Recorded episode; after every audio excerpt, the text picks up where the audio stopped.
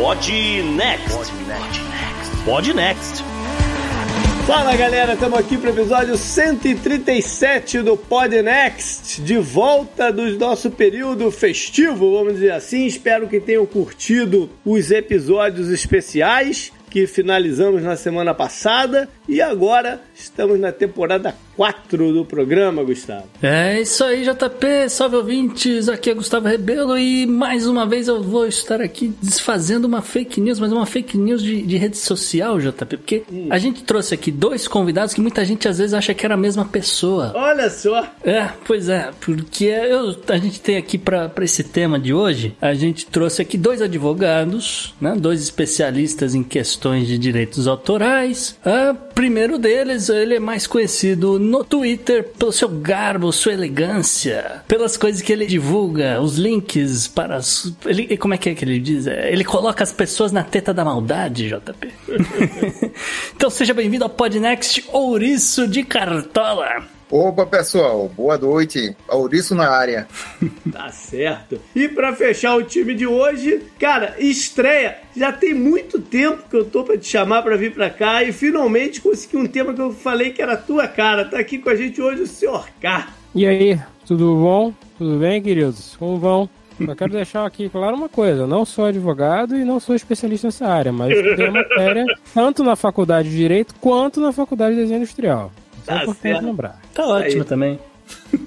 Beleza, galera. A gente vai ter um papo um pouco diferente hoje, mas antes de tudo, a gente tem os recadinhos aí, mas não vamos perder tempo não, né, Gustavo? Bora pro programa. Bora pro programa, JP.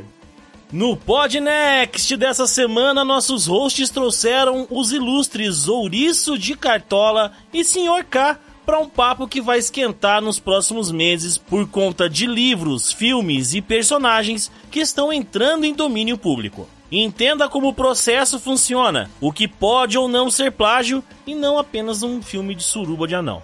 Demais destaques ficam por conta da despedida de Jacinda Ardern, a possível resolução de um mistério na Itália e não perca seu sono por conta do seu fogão, ouvinte. Tudo isso além, é claro, da agenda da semana e da dica cultural. Assinantes do Podnext Confidencial poderão ouvir no Substack dados sobre o mais recente relatório sobre o combate ao câncer nos Estados Unidos. A história de um herói que ganhou ingressos para o Super Bowl 2023 e esqueça Oak Island. Descubra qual é a nova moda entre os caçadores de tesouros. Ai ai. Na próxima quero ver se eles trazem o Raul Underline e o Tucano.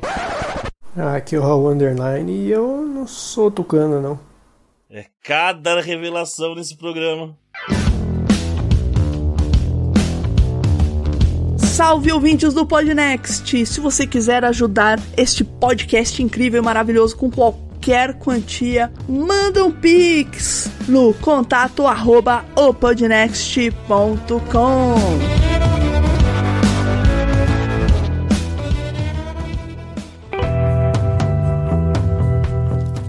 assunto quente da semana.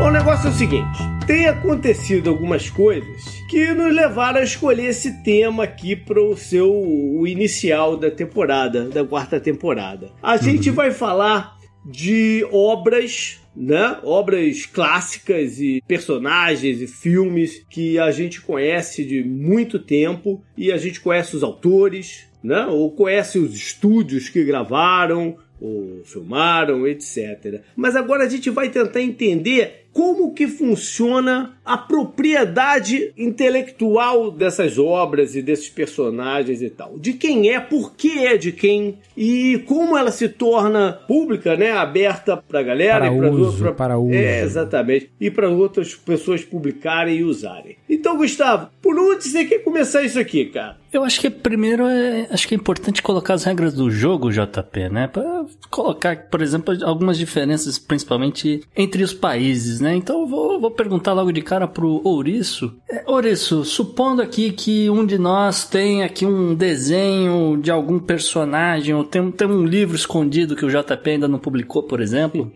e aí ele resolve tornar esse negócio, ele, ele resolve proteger esse patrimônio dele, vamos dizer assim, nesse sentido aí de, de tornar os. Pra ter, pra ter direito aos copyrights, vamos dizer assim, né? Então, como é que ele faz? Quais são as regras? Quanto tempo ele fica dono do negócio? Bom, é uma excelente pergunta e como qualquer coisa que você perguntar para um advogado, ele vai dizer depende. é, todo advogado sempre depende. A primeira coisa que o advogado vai perguntar numa, numa pergunta teórica é quem é o meu cliente, né? é, qual das partes é meu cliente. Mas bom, sendo bem prático, enquanto esse livro teórico estiver guardado, não foi publicado, o prazo da propriedade intelectual, o, o prazo para entrar em domínio público não está correndo. Na verdade, especificamente no Brasil, o direito autoral sobre os livros, ele, na verdade, só começa a, a ter uma contagem regressiva depois que você morrer. A partir de 1 de janeiro do ano seguinte à sua morte, começa a contar 70 anos para essa obra entrar em domínio público. Uhum. Né? Em outros países tem outros prazos, mas eh, na maioria dos países você vai ter para livro essa regra de contar-se um determinado período depois de 1 de janeiro do ano seguinte à morte do autor. É, o, só fazer um contraste, os Estados Unidos são 95 anos depois da data de publicação. Isso. O, no Brasil e na, em boa parte dos países, os, os Estados Unidos têm tem mais essas diferenças, mas em boa parte dos países eles seguem, o Brasil segue a mesma, a mesma tendência de alguns tipos de obras, como por exemplo o filme, né, o disco, ele ter uma duração né, de, de, de propriedade intelectual de 70 anos a partir da primeira divulgação, que é outro prazo. Veja que já aí já não é a vida inteira. Até porque ficaria complicado. Um filme, você conta 70 anos a partir da morte de quem? Né? Tem um monte uhum. de gente participando do filme. Né? Um álbum, né? Um álbum tem uma banda, então tem um produtor, tem uma pessoa que fez a mixagem. Se você fosse contar a, da morte do último, ia passar 300 anos e, e não acabar esse negócio, né? Sim. Mas isso é especificamente para o caso de domínio público, né? Isso para domínio público. Então, é. mas aí, respondendo aí, chegando ao ponto da, da sua pergunta, como é que eu faço para proteger? Aqui no Brasil é sempre assim, mas 99 dos países do mundo, você tem uma, a regra para os direitos que são direitos autorais, né, ou seja, filme, para o livro, para fotografia, para poesia, para escultura, né, essa, esse tipo de, de criação artística,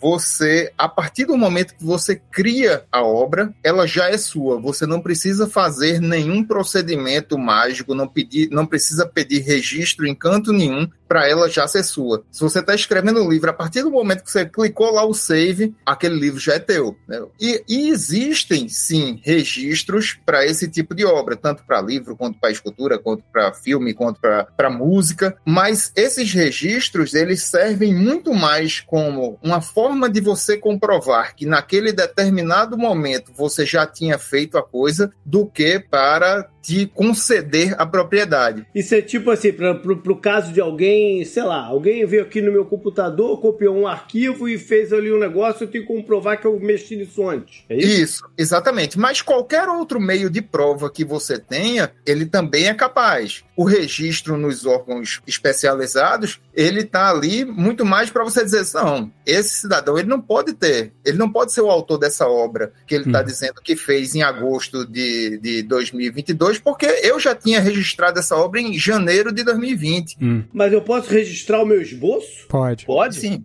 Agora, o seu esboço é uma obra, o livro completado é outra obra. Sim, claro. Entendeu? São, são coisas diferentes. E é importante ter uma distinção que é o seguinte: quando a gente vai passar, vai sair do que é protegido por direito autoral para o que é protegido por propriedade industrial, ou seja, marca, patente, desenho industrial, você tem uma, uma outra, um outro sistema que é você só é dono da coisa se você pedir o registro. Então, uhum. a marca Podnext por exemplo, ela só é sua se você pedir o registro dela. Você pode estar usando há um bocado de tempo, mas se chegar alguém que pedir o registro, ele pode conseguir olha esse dica, olha, olha, a dica, Gustavo. É, prioridades para 2023, JP.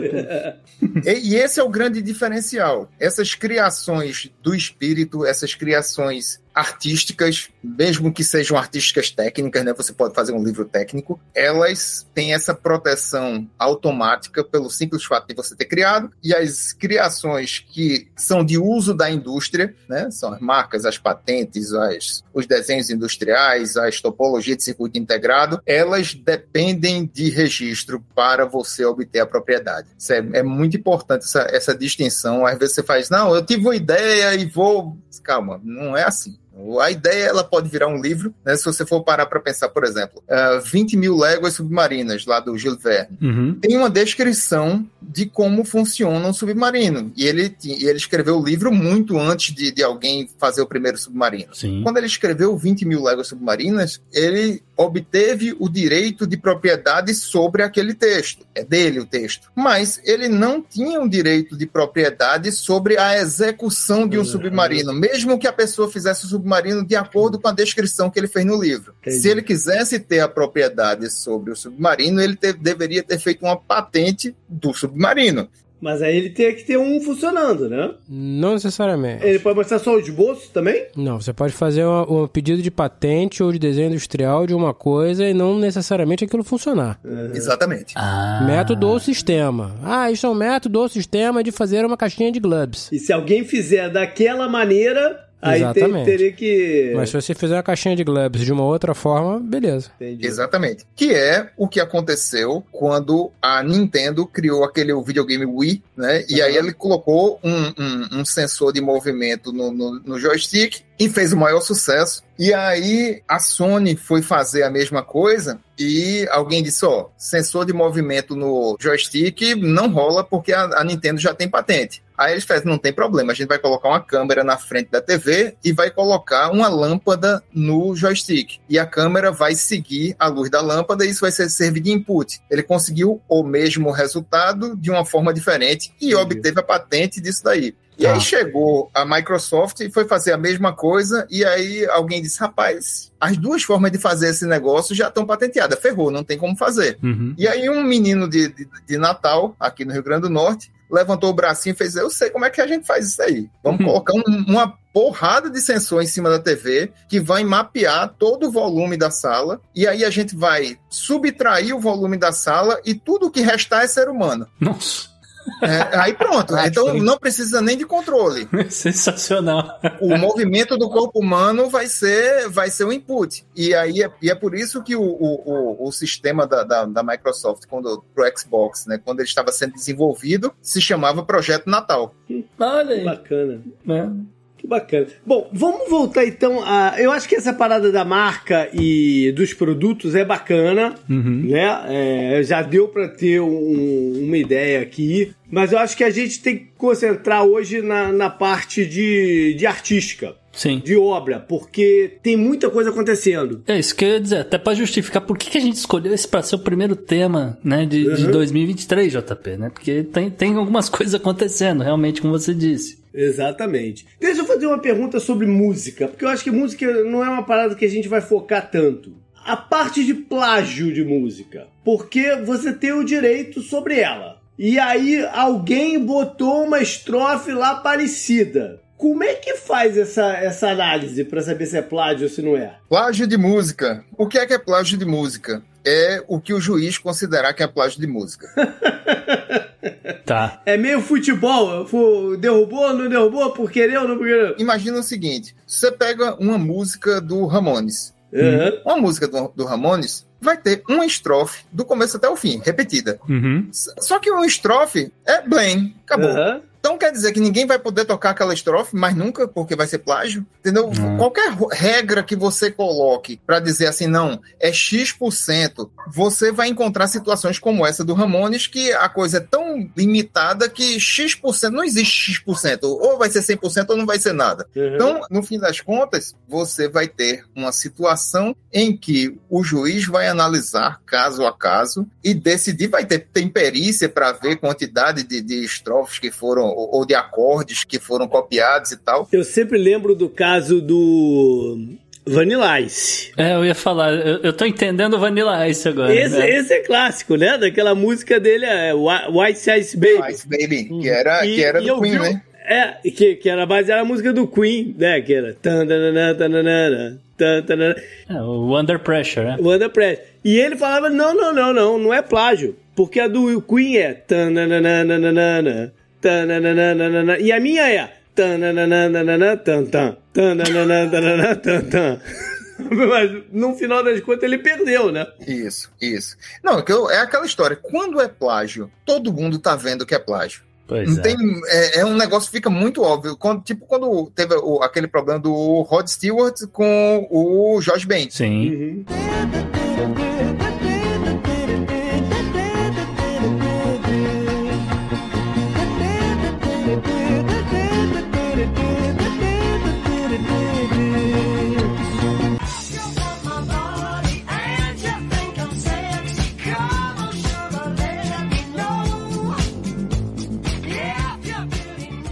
Que foi um negócio tão descarado que quando o Josh Ben entrou com a ação, o próprio Rod Stewart fez: Eita, é, é capaz de ter sido mesmo. Eu tava no Brasil e, e me inspirei e tal. E bom, e, e se ferrou. A música tema dos Caça-Fantasmas tem a mesma Ah, é? situação. Tem a mesma situação, é. Caraca. E deixa eu dar trabalho pro editor aqui. Eu vou pedir, ô Henrique, toca pra mim o tema dos Caça-Fantasmas do Ray Parker Jr.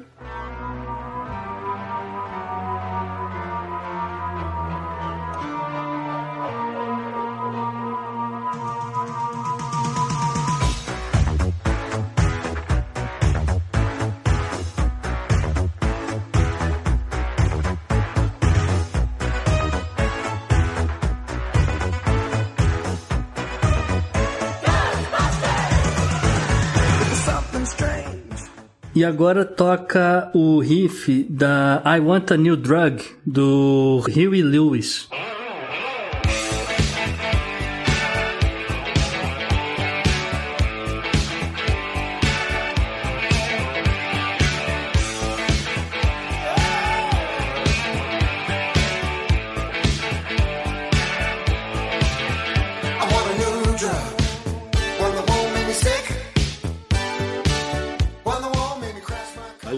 É. Ah, bom. E só pra explicar aqui pras pessoas que o Ray Parker teve que pagar 5 milhões de dólares na época pro Huey Lewis. Em forma de marshmallows. Talvez, talvez, mas é, enfim. mas com, com o sucesso do filme, com o sucesso da música, 5 milhões é nada, né? Dinheiro de pinga. Às vezes você tem o Zeitgeist, né? Que é, Uhum. é o espírito do tempo, né? E acontecem criações que são muito parecidas. Vanusa tem uma música que saiu um- um- três meses antes do primeiro álbum do Black Sabbath, que tem basicamente as mesmas estrofes de uma outra música do Black Sabbath. Só que, assim, não tem o menor risco do Black Sabbath ter ouvido a música de Vanusa lá na Inglaterra, né? Acontece, é o espírito do tempo, é o que tá na moda naquela Sim. época, um determinado ritmo, e vai, e é isso. Legal. Então vamos a parada que inspirou a gente a trazer aqui o seguinte. É, e aí é na faixa de personagem. O Gustavo lá atrás falou que é 95, aqui nos Estados Unidos é 95 anos da publicação para uma coisa virar de domínio público. Domínio público significa que eu, você, o senhor K, a gente pode desenhar aquela parada ou usar, né? Aquele rabisco Sim. de um personagem como quiser. Né? Não, Não, JP, até mais do que isso. Se for um filme, você consegue colocar o filme inteiro no YouTube com legendas em português. É, que eu tava focando no personagem, mas o filme sim. Você pode fazer o que você quiser. com- Pode vender com- o DVD, filme. se alguém ainda comprar DVD, do- de algum Sim. filme desses aqui que a gente vai falar daqui a pouco. Sim. Mas essa lei do 95 anos foi alterada há pouco tempo. Era menos.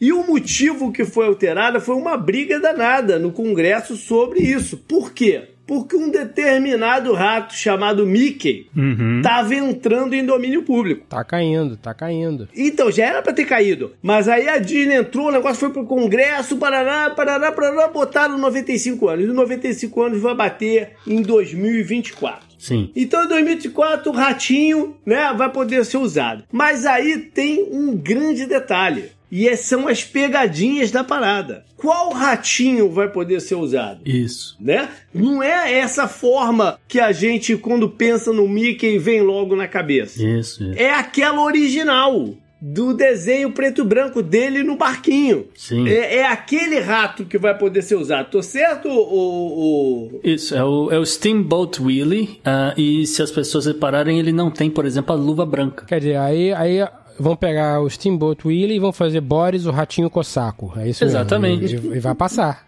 Tá Exatamente. Mas tem mais pegadinha aí nessa história. Veja como são as coisas. Você tem lá o Steamboat Willie entrou em domínio público. Vamos dizer que ele já entrou. Né? Vamos dizer que a gente já esteja em 2025, né? E não teve mais nenhuma mudança legislativa lá nos Estados Unidos. Sim. Certo? Inclusive, qual é o ano do Steamboat Willie? Eu não sei. Mas eu acho que provavelmente ele já é domínio público aqui no Brasil, porque são 70 anos a partir da primeira divulgação. Exatamente. Eu acho que no Brasil ele, ele já seria assim. É, o que é que acontece? Para eu utilizar esse Steamboat Willie, eu vou ter que pegar, achar um filme, né, o filme celuloide lá do Steamboat Willie e fazer a transferência desse filme para o meio que eu quiser. Né? Eu posso pegar e começar a passar o filme no cinema e cobrar por isso e não vou pagar nada a ninguém porque já, já cai em domínio público. Ou se eu, se eu quiser, eu posso converter isso num arquivo digital para colocar onde eu quiser, inclusive no YouTube. Mas aí vem uma questão. O meu trabalho de transformar aquilo em um arquivo digital, esse arquivo digital é uma obra derivada. E essa obra derivada, ela tem um direito autoral próprio. Se alguém copiar aquele meu arquivo do Steamboat Willie, eu posso processar essa pessoa por pirataria dessa minha obra derivada. Hum. Não, não, eu não entendi. O primeiro cara que fizer isso é que vai ter o direito, é isso? Não, veja só, quantas pessoas é, fizerem esse transfer, todas elas vão ter direito. É por isso que, por exemplo, se eu, a, a, a Mona Lisa já está em domínio público, mas se eu quiser utilizar a foto do Shutterstock da Mona Lisa, ou a foto que está ah, em qualquer um desses sites de banco de imagem, eu vou Uhum. pagar. E se eu começar a distribuir gratuitamente, eu vou tomar um processo. Porque a fotografia da obra não está em domínio público. O que está em domínio público é a obra. Ah, tá. Mas aí eu posso, por exemplo, pegar uma tela e desenhar a Mona Lisa? Pode. Pode, não tem problema nenhum. Você pode desenhar o Mickey igual ao do. Entendeu? Você criou um arquivo daquele Steamboat Willie, pelo que o Oris tá É dizendo. que, é que ele usou o, o, o exemplo do digital, mas você pode fazer de outras formas também, isso? Sim, sim. Pode. E se 100 pessoas fizerem o- a mesma transferência do arquivo, é, 100 pessoas tiveram contato com esse celuloide, 100 pessoas criaram arquivos digitais desse celuloide, você vai ter 100 pessoas com obras derivadas que têm direitos de propriedade sobre os seus respectivos arquivos. Só respondendo rapidinho, Oris, o Mickey, esse Steamboat Willie, ele é de 28. Então acho que no Brasil já tá em domínio público há um tempinho. É, já tá, já tá há bastante tempo no domínio público. Qualquer um pode fazer a exibição do, do Steamboat Willie. O Disney é engraçado, né? Eles têm. A Disney, como um todo, tem muita preocupação com, com isso e tal. E talvez seja uma parada das origens da empresa. Porque o, o Walt Disney, o primeiro personagem dele que teve alguma relevância, não foi o Mickey. Foi um coelho. Que agora tá me fugindo o nome do coelho. Mas foi um coelho. Oswald, não era uma coisa Era assim? o Oswald? Não sei, não acho que não era aí. não. Mas enfim, era um coelho. E esse coelho ele fez enquanto ele trabalhava para a Universal. E aí, quando ele, ele, ele sai da Universal, ele vai usar o coelho no- na, Não na empresa que ele tá criança. Aí a Universal falou: não, não, não, não, não, não, não. Contrato de trabalho, qualquer criação feita durante o período de trabalho com equipamentos da empresa Aham. ou sob contrato específico não é do artista, é da empresa. Pois é. E aí a Universal ficou esfregando isso na cara dele por décadas. Esse coelho. Sim.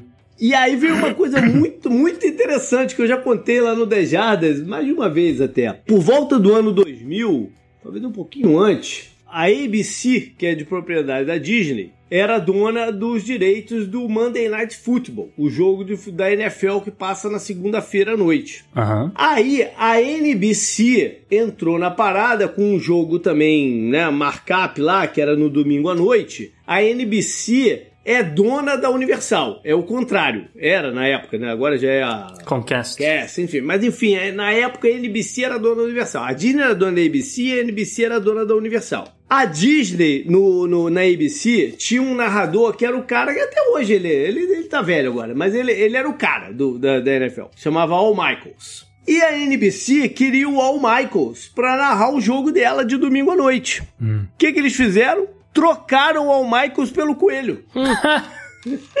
e aí a Disney teve, enfim, posse do, do primeiro personagem do, do, do Walt Disney. Disney. né? Ele foi, ele foi, o contrato foi trocado um pelo outro. Putz. Do, do Al Michaels pelo, pelo Coelho. Que já deve ter entrado também agora em domínio público, né? Era uma questão de tempo também. Né? Pra, pra, pra Mas aí vi- virou questão de honra, né? virou questão Ah, de honra, né?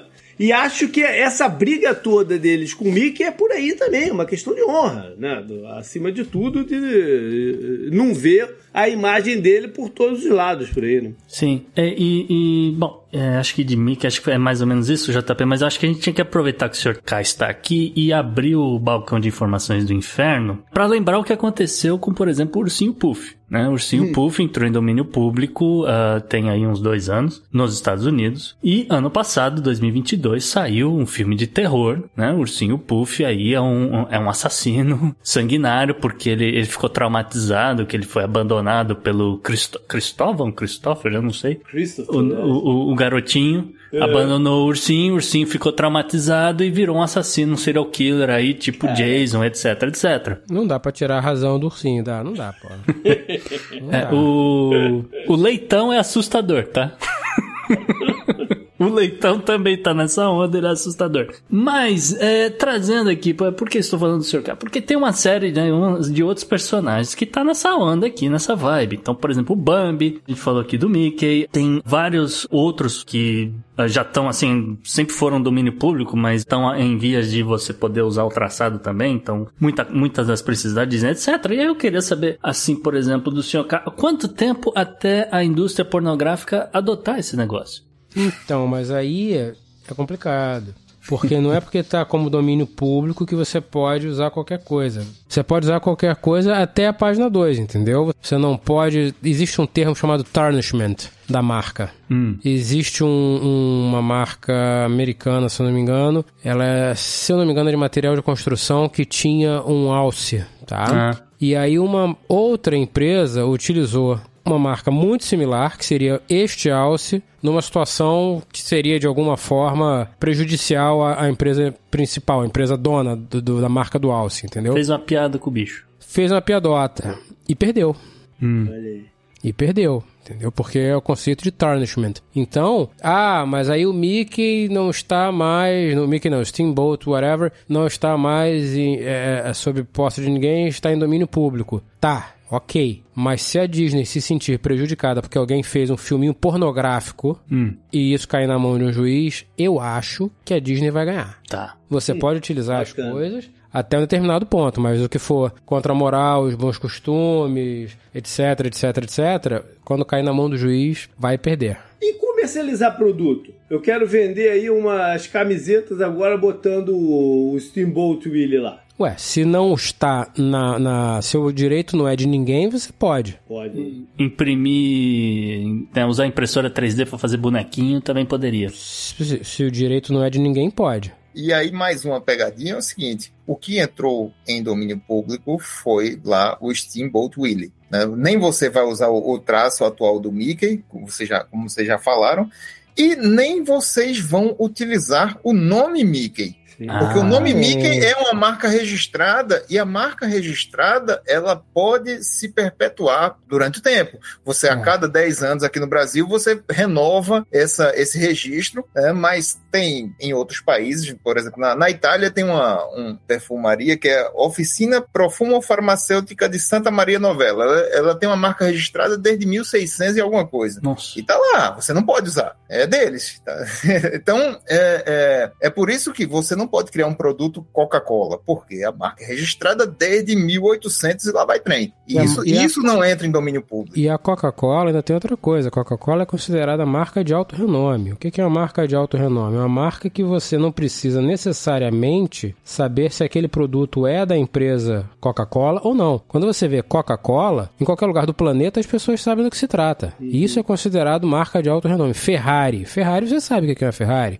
Sei lá, Lamborghini, você sabe o que, que é. Ômega. Ômega é alto renome, mas ela já é uma coisa um pouco mais Nichada. nichada, sacou? Mas Coca-Cola, todo mundo no planeta conhece. E aí, se você bater o olho numa Coca-Cola, você não só, só, só, só aciona e fala, tira, né? Você, se você bater o olho numa Coca-Cola, você vai partir do princípio que aquela garrafinha, que também é uma marca tridimensional, é da Coca-Cola. Então você vai comprar aquilo esperando a qualidade e as características de uma Coca-Cola.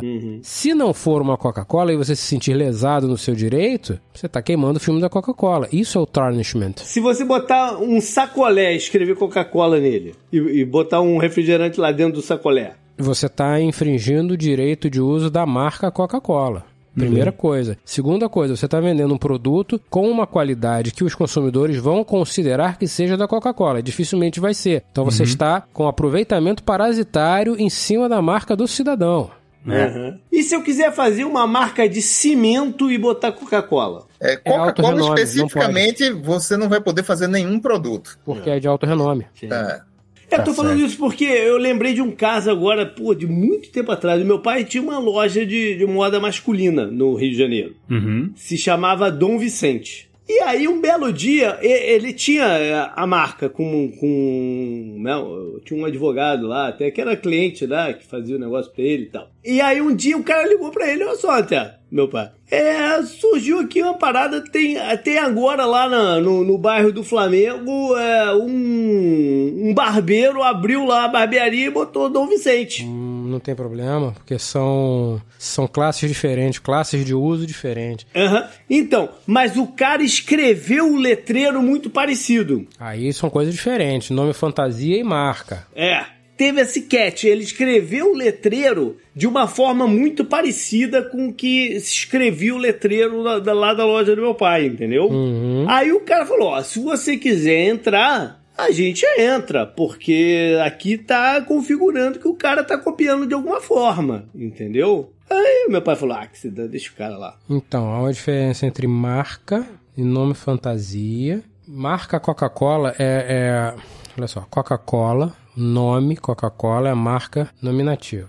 Ok? O som, Coca-Cola. A marca tridimensional da Coca-Cola é a garrafinha. Aquela, Tá. aquela clássica. Sim. A marca figurativa é aquele jeitão de escrever Coca-Cola com aquelas letras que a gente conhece. Do rótulo. Exato. Então, ele podia não estar infringindo o nome São Vicente, marca nominativa. Mas a figurativa. É figurativa, isso? É, o, o- no caso é mista, no, porque Mista, o- é, tá, é é uma forma, é a forma gráfica de, de apresentar aquele nome, né? Uhum. Ah, é. Figurativa se fosse só uma figurinha sem o texto específico. Isso, é, são os círculozinhos da Audi, né? É uma marca, é uma marca figurativa. Isso, isso. Sacou, JP? Mas eu posso escrever, por exemplo, um Zé Cola e botar lá no refrigerante, escrever parecido com o da Coca-Cola. O Zé Você pode Não, usar- porque aí você vai estar, você vai estar infringindo, por ser uma marca de alto renome, você vai estar infringindo o direito. Você vai estar mais uma vez caindo em aproveitamento parasitário. Isso, você, tá, você tá- tá pegando por associação, né? É, ou você vai estar pegando por, por- é, um aproveitamento parasitário, você está querendo se dar bem em cima da marca Coca-Cola, ou você vai escrever um Zé Cola e vai fazer uma gracinha, e aí vai cair em tarnishment da marca. Tá. Mas o JP poderia lançar, por exemplo, uma camiseta usando a fonte que dá a letra né, na Coca-Cola e escrever. Não sei, depende se a fonte foi protegida. É, a fonte, a fonte da, da, da Coca-Cola é a caligrafia Spencerian, não, é, não foi uma fonte que foi desenvolvida para Coca-Cola. Né? Hum. E aí, o que vai depender, e aí mais uma vez o depende, né? Depende de como foi isso daí. Se eu pegar, um, baixar uma fonte Spencerian no meu computador e escrever ouriço de cartola e colocar numa, cami- numa camiseta, pode ficar totalmente diferente, não remeter a Coca-Cola, porque uh, Spencerian é uma fonte que se usa, é um tipo de caligrafia que se usa muito, até no Supremo Tribunal Federal, no logo do Supremo Tribunal Federal, a pala- as Uhum. palavras do Supremo Tribunal Fe- Federal estão escritas em Spencerian e ninguém lembra de Coca-Cola quando vê, quando vê. Mas e se você fizer um esse logo? refrigerante ouriço de cartola escrito assim? Aí, Aí já vai- começa a complicar, né? Porque você tá na mesma área. É, eu não, me, eu não me meteria em nenhuma confusão com a Coca-Cola. A sua Não é chance de boa. perder é muito grande. Não é É, a. Disney tem esse mesmo problema da fonte, viu, JP? É. Mas e aí, eu quero me meter numa confusão com a Disney. Porra, boa. Tá com pouco problema na vida. É, pois é. E resolvo fazer um ratinho, então, com uma roupa muito parecida com a do Mickey de hoje, mas com uma cara diferente. Então, aí você chama ele de Boris, o ratinho com o saco e vambora. É. Foda-se. E pode. Foda-se. Pode, vai dar merda. Poder pode. Você pode tudo, JP. pode tudo. Não, mas eu, eu- a Disney vai vir atrás de mim? Esse que é, esse que é a banada. Provavelmente. Provavelmente. Se chegar, se chegar no conhecimento deles, né? Provavelmente. O, o- no fim das contas é o seguinte: muita gente me pergunta, ah, mas Ouriço, eu posso entrar com ação assim, assim, assada? Eu disse, bicho, ação você pode entrar de qualquer coisa. Se eu quiser entrar com ação de reintegração de posse da Lua, eu posso. Não vou ganhar, mas poder pode. Então, pode entrar com ação não é, não é um, um bom parâmetro. Um bom parâmetro é tem chance de eu me ferrar ou tem chance de eu ganhar, é um parâmetro bem melhor. Se meter com a Disney, se meter com a Coca-Cola, você tem uma boa chance de perder. Agora, uma parada que, eu, que, que sempre me intrigou. Eu trabalhei na ESSO, na década de 90. E a ESSO tinha como símbolo, mascote lá, o Tigrão. Que eles usavam pra parar. Só que o Tigrão é a cara, é os cornes do tigre do Kellogg's. Sim. É. E aí? Perderam. Perderam? Perderam a ação, salvo engano. Eu não sei, eu não sei, não sei desse, desse eu não caso. sei detalhes, eu não sei o ano que foi julgado, mas eu lembro que perdeu e a ESO aqui nos Estados Unidos não pode mais usar o Tigre, ou o Tigre ficou com a Kellogg's, que acho que era mais antigo, não sei. Olha. Mas eu, eu tenho um caso paralelo a esse aí, é, que o resultado foi exatamente o contrário. O, vocês sabem aquela marca Puma de, de, de, de sapatos, que era Uhum. do- até do irmão do, do Adidas, lá que foi, fez a Sim. Adidas, né? Eles eram concorrentes. A história é excelente, inclusive. É. Aqui em Recife tinha um posto de gasolina chamado Puma. Mas ele pegou o Puma com a, a figurinha do Puma da Puma e o nome Puma com a letra da Puma. Aí é pedir, né? Não, Porra. mas veja só, aí a- essa história tem reviravoltas. Ele pediu o registro da marca. e conseguiu o registro da marca. Mas aí ele conseguiu porque era, era outra, outra classe. Exatamente. E aí teve a briga judicial da Puma com a, com a Puma. É, E aí a, a, a, a decisão final, né, basicamente traduzindo para, para português, foi: ninguém entra no posto de gasolina para pedir um sapato 43, nem exato. ninguém vai na loja da Puma para pedir para abastecer Um o litro carro. de gasolina, tá certo. É, assim como, por exemplo, aí lá no Rio de Janeiro tem o Biscoito Globo e tem a Rede Globo de televisão. Ninguém chega pro vendedor de Biscoito Globo para pedir anúncio na novela, né? Nem Uhum. ninguém vai na Rede Globo de televisão para pedir cinco sacos de biscoito. Até pode, né? Não vai ter, mas pode. E até pode ter o biscoito, mas assim, ninguém razoável, não, não existe essa possibilidade nem de confusão, nem de associação. Ninguém nunca comprou o Biscoito Globo pensando que tinha alguma coisa a ver com a, Globo- a Rede Globo de televisão. né? Nem ninguém foi pedir para fazer anúncio, assistiu a Rede Globo de televisão pensando que tinha alguma coisa a ver com, com o Biscoito Globo. né? Não é razoável essa confusão. E aí eles conviveram até que o posto faliu, mas assim, esse caso ficou bem emblemático. JP, vamos, passar é, a lista. Vamos voltar aqui pros personagens. E aí É. eu te pergunto, Gustavo, em 2033 e 34, o que, que você vai querer fazer com o Superman e o Batman? Pô, eu não vou fazer nada, mas assim, é, há muitas controvérsias, pelo menos aqui nos Estados Unidos, porque, de novo, né, no, no resto do mundo, que são, como, como o Maurício falou, 70 anos, muita coisa já tá em domínio público, né? Mas aqui nos Estados Unidos, Superman tá liberado a partir de 2033, só pra é, explicar pra galera, aquele primeiro Superman que a gente explicou lá no programa especial sobre quadrinhos, JP. Ele tem um traçado é, muito similar ao o rosto, né, do, do pai do Jerry Siegel. Ele tem essa- essas homenagens todas. Ele tem um S no peito, é um pouco feio e tal. É, é bem diferente a coisa. E ele não voa. Só salta. É, e, e tem toda essa discussão se é, a partir de 2033 você poderia fazer um, um Superman que voa ou tem que esperar até 2035. É, que inclusive 2035, quando o Lex Luthor entra em domínio público, então se você for pegar uma história do Superman a partir de 2033 para fazer a sua história, você não pode usar o Lex Luthor, você tem que usar o Zé Careca, não sei. Ah, o Batman vai ter a mesma situação, né? Em 2034 a gente mencionou naquele programa, né? Que esse Batman original ele tem até uma pistola na cintura. Ele é uma, uma pegada muito mais policial do, do personagem do que ele vai se transformar no, no resto da, da, da história, né? Do, no-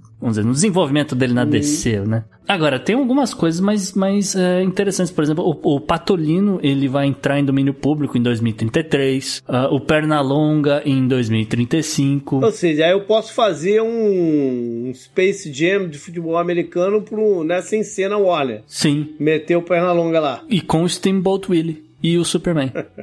Caótico, não? É. E, e dependendo, da, dependendo da música, você vai poder tocar também. É, eu lembro que quando eu comecei a ler aquela série de quadrinhos chamada Fable, Fábulas, Uhum. eu acho que eu já até falei dela aqui em algum programa. E que pega os personagens clássicos, né, e joga num outro contexto, numa, num, num, num conflito é, multidimensional lá e tal. Eles usaram diversos personagens, né? A Branca de Neve, o Pinóquio, o Lobo Mal, usaram uma porrada deles, porque esses personagens já estavam em domínio público, né? Por das histórias lá da Isso. não não o formato Disney, mas a- as histórias. Isso, né? é, é bom a gente informar as pessoas, né, JP? Hércules, Thor, qualquer coisa ligada à lenda de Atlântida afundando né, no oceano, é, Robin Hood, Rei Arthur, é, Aladdin, né, essa- essas histórias todas, hum, né, clássicas, é, Irmãos Green e, e, o... o- como é que é? É, Christensen, Hans Christensen é, Andersen, né? É, todas essas histórias é, é, já são domínio público antes de existir domínio público, né? Essa que tem essa, essa pegadinha também. A Pequena Sereia tá nessa, nessa leva. Mulan tem milênios que existe essa história lá no, no, na China. Ah, Pinóquio, a gente viu trocentos filmes de Pinóquio no- nos Recente, últimos né? anos, né? É. O, o melhor deles é o do Guilherme Del Toro, diga-se de passagem. Eu não vi, eu vi o do Tom Hanks. Ah, o do Tom- eu, eu gostei também, mas o, o- o do Guilherme Del Toro é, é fora da curva. Acho que vai até ganhar prêmio esse ano no Oscar. Por quê? Porque é domínio público há muito tempo. A Pocahontas tá, na- tá nessa leva aí de, de histórias que. É, vários deles. Mas então, o que eu quis dizer é o seguinte: eles usaram todos esses, a maioria desses personagens. Sim. E eles queriam um vilão pra parada, né? É, lá pra um, pra um tipo, pra um, pra um arco de história lá. E eles queriam usar o Capitão Gancho. Só Tá. que não puderam usar o Capitão Gancho. O Capitão Gancho tinha uma proteção. Aí eles usaram o Barba Negra lá, como se fosse o, o vilão. Eu entendeu? posso. Eu tenho informação que, por exemplo, o Peter Pan só virou domínio público em 87. Eu não sei de que ano que é o Fables. Não sei também. Mas se for anterior a 87, por isso, eles não podiam usar nem o Peter Pan, nem o, nem o que é a história mais recente, tá? Ah, pra efeito de curiosidade, ah, a Pequena Sereia, você pode, qualquer um hoje pode chegar a fazer uma história usando, aliás, pode usar a mesma história se quiser, fazer um, um plágio do- da, da história, etc. Só não pode chamar Pequena Sereia de Arial. Olha aí. Porque aí acho que cai naquela coisa que o Ouriço falou da, do copyright do nome. Isso, a, a marca registrada, né? É, Ariel é uma marca registrada da Disney. É, Ela pode ter até cabelo vermelho, né? Porque num- num- na lenda não especificava qual era a cor do cabelo dela, mas não pode usar o nome Ariel. Entendi. Tem, tem, tem que ter esse cuidado, né? Uhum. Vamos então voltar pro caso dos livros. Tá. Porque aí tem uma parada que eu, que eu tô na dúvida. Por exemplo, eu tô vendo aqui a, a relação que o Gustavo me, me colocou aqui. Aham. E tá o Lobo da Steppe, Uhum. né? Herman Hesse. Ele já tá ou vai entrar? Já tá, desde o primeiro tá. de janeiro desse ano. Beleza, já tá. Ou seja, eu posso publicar, na minha, eu tenho lá minha, minha, minha editorinha aqui de fundo de quintal, eu posso publicar o, o Lobo da Steppe. Né? Você pode Beleza. fazer o Lobo da Step 2, o retorno. Mas eu posso usar o- os personagens e tal de uma forma diferente para começar a fazer camiseta deles, por exemplo? Pode, eu entendo que pode. Aí é que tá a coisa. O que entrou em domínio público foi o texto. Foi a história. Foi a não história. especificamente os personagens. Não especificamente o. o- Ah. é, e aí é o seguinte: se você quiser fazer o que é o lobo da steppe, o lobo da steppe é o que você quiser que seja, né? Porque é o texto. Você tá Uhum. dando uma imagem para aquele texto. Inclusive, essa imagem que você vai dar para esse texto, ela te pertence. Ela é uma obra derivada. Mas eu posso chamar ela de Lobo da Steppe, o cara lá? Em princípio, a não ser que tenha- seja um caso desse que existe uma marca registrada e tal. Em princípio, eu não vejo, não vejo problema, não.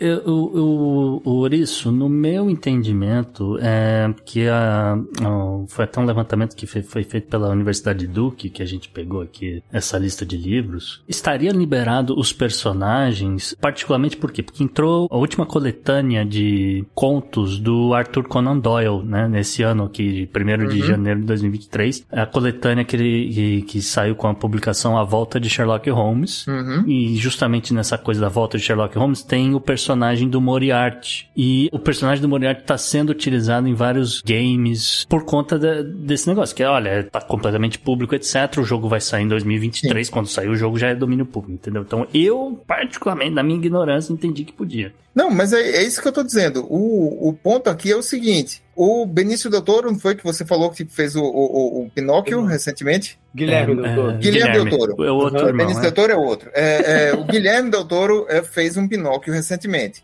A história de Pinóquio está em domínio público, mas o filme que ele fez não está. Sim. O Lobo da Steppe está em domínio público, beleza, você pode utilizar aquela, aquela obra, você pode vender aquela obra, você Uhum. pode fazer uma nova versão daquela obra, como foi, como fizeram daquela da Jane Austen, né? Que era Orgulho e Preconceito e Zumbis. Eles Isso. pegaram Orgulho e Preconceito e colocaram zumbi na história. Isso. Você pode fazer a, a, a sua, a sua pegada da coisa. Né? Agora, se, vamos dizer, o fato do Lobo da Steppe ter entrado em domínio público não te dá o direito de utilizar as outras interpretações que as pessoas fizeram do Lobo da Steppe. Se alguém fez um desenho animado depois do Lobo da Entendi. Steppe, o fato dele entrar em domínio público não quer dizer que você vai poder pegar frames daquele desenho e fazer camisa. Isso. Agora, se você quiser fazer camisa, eu, eu, eu li o Lobo da Steppe, criei um desenho original do Lobo da Steppe e quero fazer a camisa, não tem problema. Isso, isso. Tem.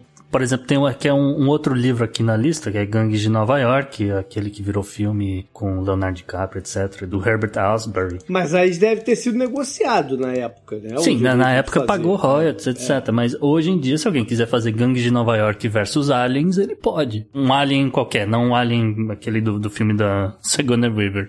Mas olha só, o do Sherlock Holmes, ele, ele, já, ele já vira totalmente domínio 100%. público? O personagem, tudo. Tudo, JP, tá liberado. Watson, tudo. Eu acredito que ele já está em domínio público no Brasil. No Brasil é, é- Brasil é diferente, é como a gente falou a regra. A gente tá falando aqui de Estados Unidos, realmente. Se você quiser comercializar nos Estados Unidos, né? Você poderia ter lançado no Brasil antes, mas agora você quer traduzir sua obra para inglês para vender pro mercado americano, agora você pode, né? Tem uma série desses esses livros infanto-juvenis, né? Que lançam de diversas séries com os- alguns dos mesmos personagens, né? Ah, o Tesouro da Torre, que é um, é um primeiro livro do- dos irmãos Hardy, é, que é, o- é- é mais popular nos Estados Unidos, né, do Franklin Dixon. Ah, é- esse é o primeiro livro que entra em domínio público, então é possível que alguém queira fazer um filme desse troço a partir de agora, sem pagar nenhum, né, nenhum royalties pro, pro, pros herdeiros desse negócio, agora pode. Tá. Quanto tempo é o livro aqui nos Estados Unidos mesmo que eu esqueci? Eu ta- Eu acho que é também 90 e poucos anos, JP. Ah,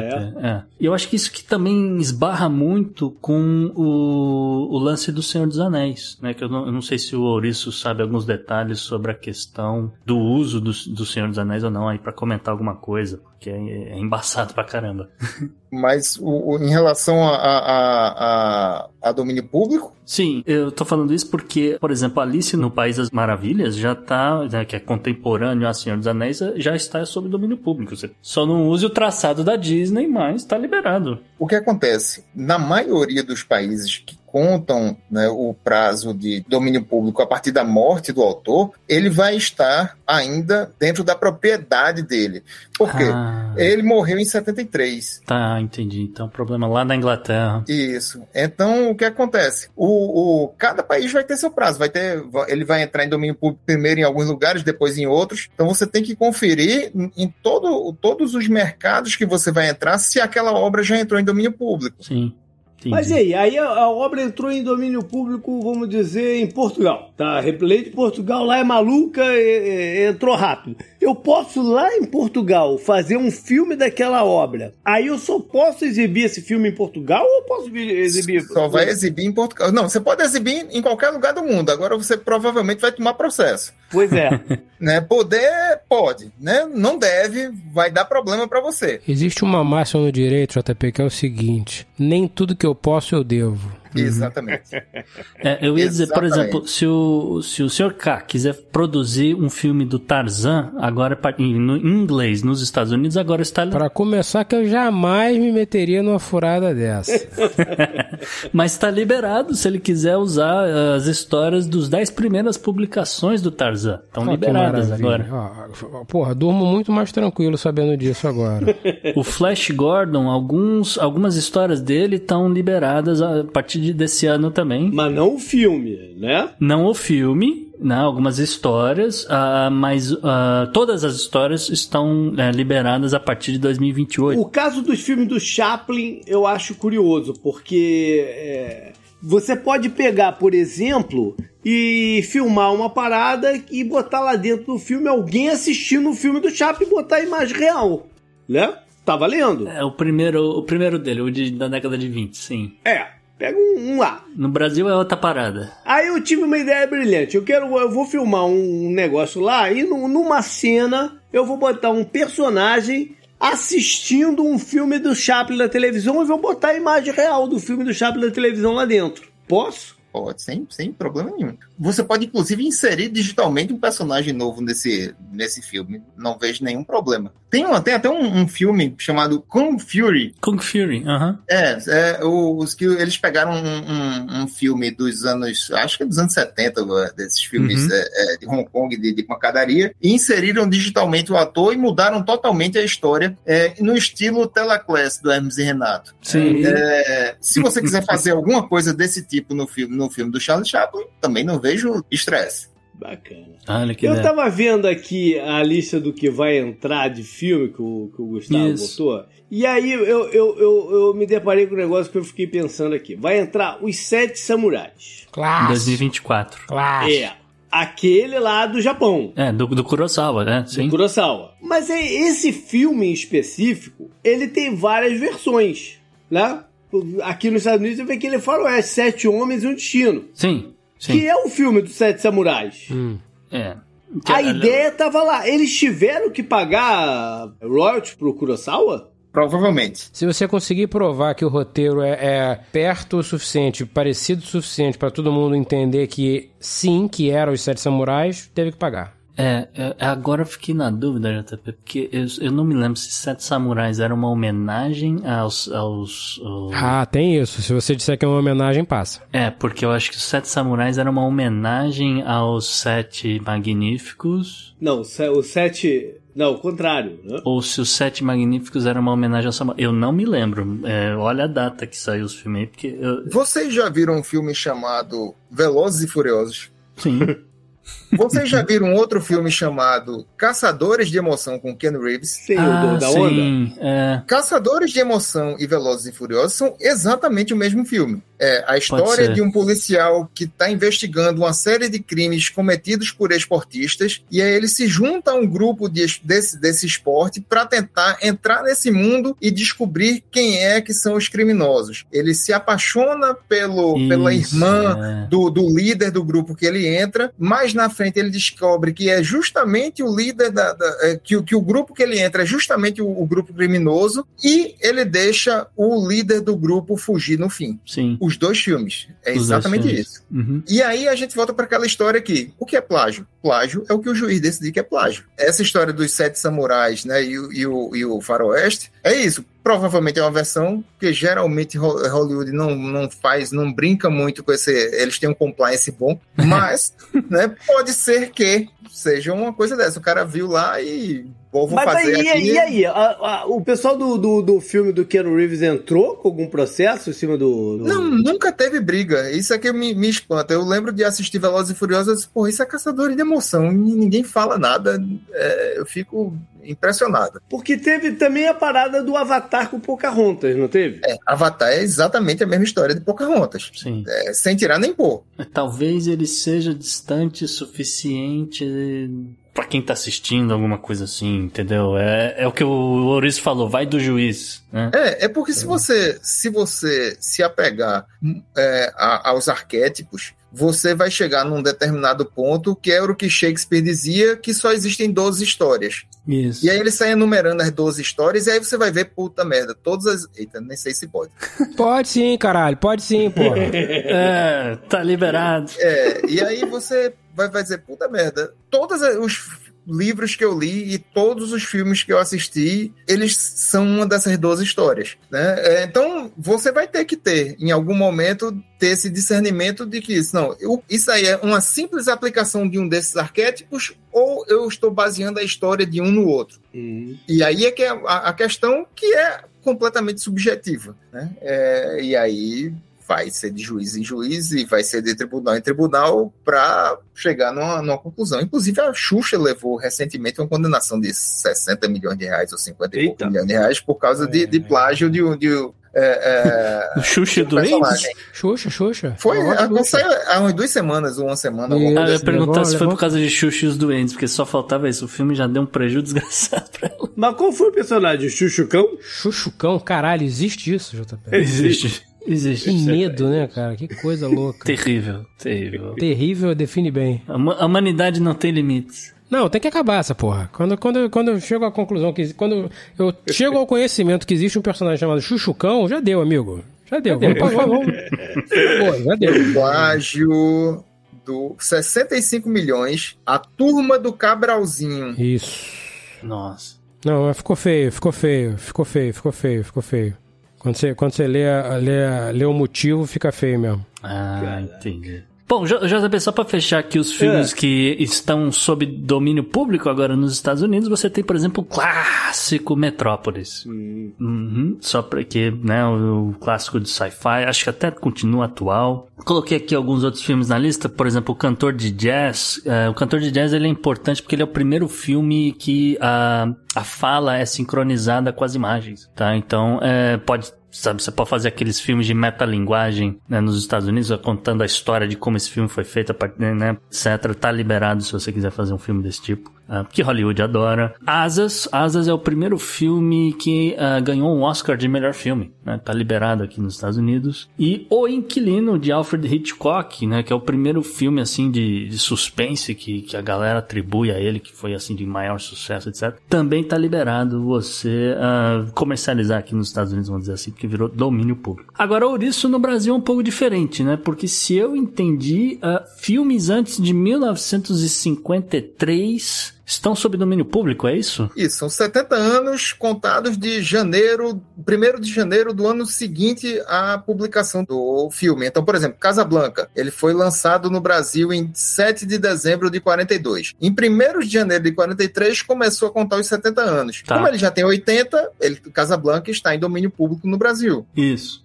Então, é, completando aqui a lista do que é, já é domínio público no Brasil, você tem, por exemplo, Encoraçado Potemkin, Nosferato, uma sinfonia de horror. Ah, com relação a Nosferato, eu, eu tava fazendo pesquisa, na época que eles lançaram o filme nos Estados Unidos, eles não tinham direitos autorais do, do Bram Stoker.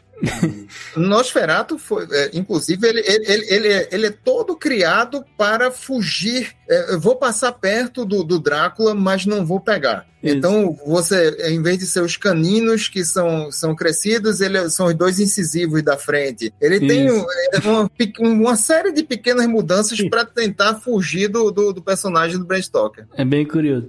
Ah, no Brasil, quase todos os filmes do, do Charlie Chaplin estão em domínio público. Ah, e o Vento Levou está sob domínio público. Ah, os clássicos filmes de monstro da Universal, né? O Frankenstein, Drácula, aquela coisa toda, do Boris Karloff estão sob domínio público. Aí Ah, aqui o- a- caiu, caiu uma dúvida aqui que talvez o Ouriço possa me responder, Gustavo, desculpe. À vontade. Ouriço, se tá em domínio público, posso exibir sem ter que pagar uma graninha ao KD? Aí é outra história, né? Ó. É. o, que, o que acontece? O CAD ele, ele sempre quer arrecadar, né? Não, não diga, né? Não diga. não Ele diga. tem, ele tem uma fome arrecadatória Louca, muito né? grande. É. É, seria o caso de ver se a trilha sonora também está em domínio público. Hum, boa. Porque o que acontece? O Ah, meu boa. entendimento pessoal, pessoal é que a obra filme inclui a trilha sonora. Sim, Sim. É, é- é o meu entendimento. Uhum. Porém, o CAD, através de um monte de ações que eles entraram, eles conseguiram criar uma jurisprudência. É, não, criar uma jurisprudência no sentido de que, não, a música que toca durante o Homem de Ferro 4 também tem que pagar CAD, em cima de cada ingresso do cinema. Que bacana, né, cara? É, Que eles país, conseguiram, que país. eles conseguiram converter essa cesta. Que né? país, que país. É, e aí, assim, do meu ponto de vista, isso daí, assim, é o fim dos tempos, o absurdo. Mas, mas, a jurisprudência está aí, os juízes se baseiam nela e não adianta dar murro em ponta de faca. É assim Uhum. que as coisas são. Ou seja, na hora de tocar a música, você dá o, dá o mute. Vai Dá o só o mute. filme falado, mas sem música. Por aí, por aí. É. Então, é, fechando a lista, JP King Kong, aquele de Ah, 33. não, para. Então quer dizer que você pode fazer no Brasil um filme com o gurilão? É só não cu- cuidado pra não sair o filme da Monga. É, não pode, não pode chamar de King Kong. Não, talvez não possa chamar de King Kong, mas Você pode chamar pode... de um grande macaco tião. Pode É. ser um macaco tião gigante. Você pode pegar, então, um macaco tião gigante que fugiu do zoológico de São Cristóvão e subiu No ali Cristo na- Redentor. Não, que Cristo Redentor, ali naquele prédio do. do. do. do... Oh, meu Deus, ali na Central do Brasil que tem um relógio, cara. Ah, Porra, sensacional. Alguém faz esse filme aí, por favor. Seja, pode usar o gurilão. Porque Pode. se, se tivesse em domínio público, se não tivesse em domínio público, você ia ter que fazer, sei que lá, um mico-leão dourado gigante, é isso? Talvez. Porra, aí seria lindo, inclusive. É, não, ia ser fantástico, né? O- agora você falou um negócio interessante do, do, do, do Cristo Redentor. Uma das exceções, não fala É, que tem copyright. o Cristo Redentor tem copyright. Não acredito. E, é- e, assim, é uma das maiores, maiores aberrações que existe. Porque o que não falta é estátua pelo Brasil inteiro de Cristo. Mas quem é que leva? É a igreja? É a igreja, claro. Olha. Arquidiocese. É arquidiocese. Então, o que acontece? Ah, Existe uma previsão na, na lei de direitos autorais que as obras permanentemente expostas ao público, elas não têm essa proteção dos direitos autorais. Então, em princípio, ela já estaria em domínio público, qualquer um poderia fazer. Aham. E não tem uma obra mais permanentemente exposta do que o Cristo Redentor. Sim. Mas vai fazer um filme? Ah. A arquidiocese- se você não pagar a arquidiocese, vai dar confusão. E dá, e tem um monte de, de decisão ju- judicial dizendo não, realmente tem que pagar. Com base em quê? Com base em eu sou o juiz e eu decidi que é assim e pronto. Essa realmente eu não esperava, JP. Tá vendo só? É.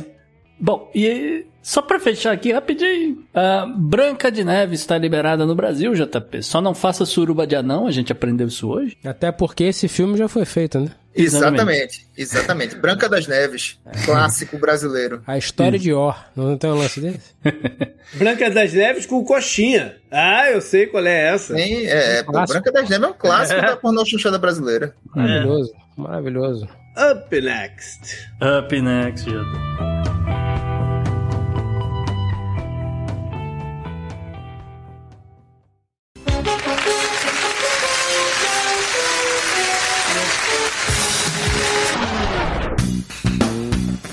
Personagens da semana, a gente foi surpreendido por um anúncio da primeira-ministra da Nova Zelândia. Eu queria dizer que eu não fui tão surpreendido assim, JP, Não? mas vamos por. É, não, vamos por partes. Uh, Jacinda Ardern, primeira-ministra da Nova Zelândia, anunciou que vai deixar o cargo em fevereiro desse ano, uh, depois aí de pouco mais de cinco anos no poder. A primeira-ministra disse uh, o seguinte.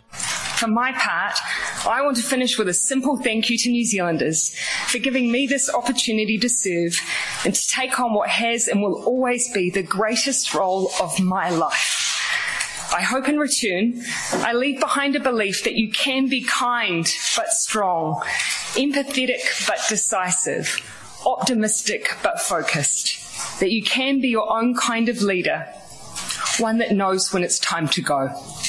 Que traduzindo, é mais ou menos ela disse o seguinte, JP, é, aspas. Espero deixar os neozelandeses com a crença de que você pode ser gentil, mas pode ser forte. É empático, mas decisivo. Otimista, mas focado. Que você pode ser o seu próprio tipo de líder. Alguém que sabe quando é hora de parar. Fecha aspas. Eu achei uma mensagem legal, mas é dentro dessa ideia dela, né, que ela falou que estava renunciando porque já não tem mais energia para fazer campanha esse ano. Ah, lembrando que a Nova Zelândia tem eleições em outubro de 2023, tá? Eleições parlamentares. Então, eu a princípio achei que ela não estava renunciando, que ela estava abrindo mão de disputar o negócio. Depois que eu Ah. vi que não, ela vai encerrar mais cedo mesmo. Sim. É, se você olhar as projeções, né, eu tenho, eu tenho acompanhado um pouco mais os, os líderes mundiais nas minhas redes sociais, né, acho que eu tento pelo menos uma vez ao mês fazer uma atualização de, de como é que tá a aprovação de, de certos líderes, etc. E o da Jacinda não tava muito legal, JP. Eu entendo que, assim, fora da Nova Zelândia, ela seja uma estrela em ascensão, né, vamos dizer assim, né, porque é, muita gente da, da esquerda é muito simpática a ela, aquele tipo de coisa, etc. Agora, dentro da Nova Zelândia não é bem assim, tanto que projeções para as eleições de, de outubro mostram uma derrota do, do número de cadeiras né, do, do Partido Trabalhista para uma vitória pro o Partido Nacionalista, que é de centro-direita. Tá? Não, não é nem extrema-direita, porque acho que a Nova Zelândia não tá Nem meio. Tá, meio- tá muito imune a isso. É uma outra parada, a galera é muito mais estudada do que muita gente por aí. Ah, o fato é que, assim, a Jacinda, de fato, atingiu um pico de popularidade em 2020, tá certo? Ah, mas o, o- Até por conta né, da- dessa resposta, de tudo que ela trabalhou ali pra fazer, de fato, ali na Nova Zelândia, etc. Mas o impacto da Covid na economia eh, e todo né, a política de Covid zero que o país acabou adotando acabou prejudicando muito a imagem dela. Né? A imagem dela está muito desgastada. A economia da, da Nova Zelândia anda patinando, tá? A inflação ali em 9%, o crescimento muito baixo, recessão, a infla- eh, enfim, né, os salários não, não acompanham a inflação. Aquele problema que está em todo lugar do mundo. É. Mundial, fenômeno mundial. Ahn, e a Jacinda, de qualquer forma, né, que acho que a gente faz aqui um adendo, porque ela ficou cinco anos no, no poder, ela deixa um legado significativo, né, não vou dizer que não. Ahn, por exemplo, ela realmente é, promoveu aí muitas das, das políticas progressistas, ela lançou toda um- uma campanha voltada à comunidade muçulmana, né, principalmente em virtude lá do, do ataque em Christchurch, aquela coisa absurda que estava sendo transmitida nas redes sociais, etc. Teve um monte de mudança de lei, de, de Sim, sim, sim, um sim. coisa. E ela serviu também, né, para ajudar a equilibrar os interesses globais no, no mundo louco que a gente viu nos últimos quatro anos, seis anos aí, né, em- por conta de alguns líderes mundiais. Ahn, mas é, só queria dizer que assim, a Jacinda ela, ela é eleita em 2019, né, com, com essa ideia de que, olha, eu, ah, eu pretendo fazer algumas mudanças com relação à segurança, fazer algumas mudanças com relação ao sistema de saúde, que não estava muito bem na, na Nova Zelândia, ele queria né, aumentar os fundos, esse tipo de coisa. Veio a pandemia, ela não conseguiu fazer nada, né? Muito pelo contrário, a, a coisa foi deteriorando em virtude da pandemia de novo. Não- não- E agora ela ficou com esse rojão no colo dela, a galera atribui o caos a tudo que ela fez e não, não dá, entendeu? Não dá. Não teve jeito, né? Então ela entra pra história, né? Pelo, pelo tudo que ela fez ali, mas é, ficou um pouquinho manchada, JP. diria que manchado é, é o que você falou, é um fenômeno, um fenômeno global e cada um tá lidando da maneira que pode. Uhum. E acho, e acho que ela tocou num ponto importante aqui.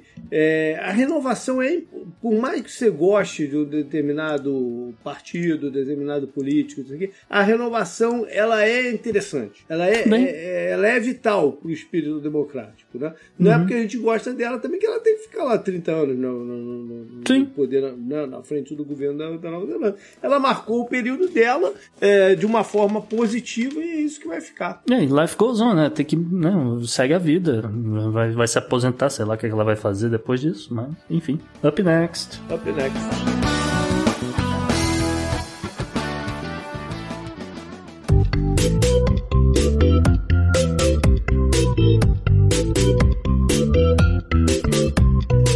Gustavo, e qual bizarrice você começa essa temporada? Pois é, já vai começar uma bizarrice, na verdade, é, que pode ser assim o, o fim de um mistério, talvez, um, um dos, dos grandes mistérios aqui da nossa vida mais contemporânea, vamos dizer assim, não, não vou dizer da humanidade, mas da, da nossa vida contemporânea, talvez. Porque olha só, a gente tem eh, aqui no, no Bizarro, né, um, mais uma história aí de caça ao tesouro, tá? E é uma caça ao tesouro, senhor K, que envolve um mafioso, um ministro, o Vaticano e um pintor famosíssimo, tá? Então. Vamos lá. Então, a, a gente né, viu recentemente aí a prisão do, do mafioso Matteo Messina Denaro, chefe da máfia ah, Cosa Nostra na Sicília, né? Aquela coisa toda. Mas o que a- o chefe de polícia na, na Itália tá acreditando é que o Matteo Denaro pode ajudar a localizar, olha só, uma pintura de Caravaggio Puta, curto muito o material de Caravaggio. Curto que muito. tá desaparecida, senhor, há quase 60 anos.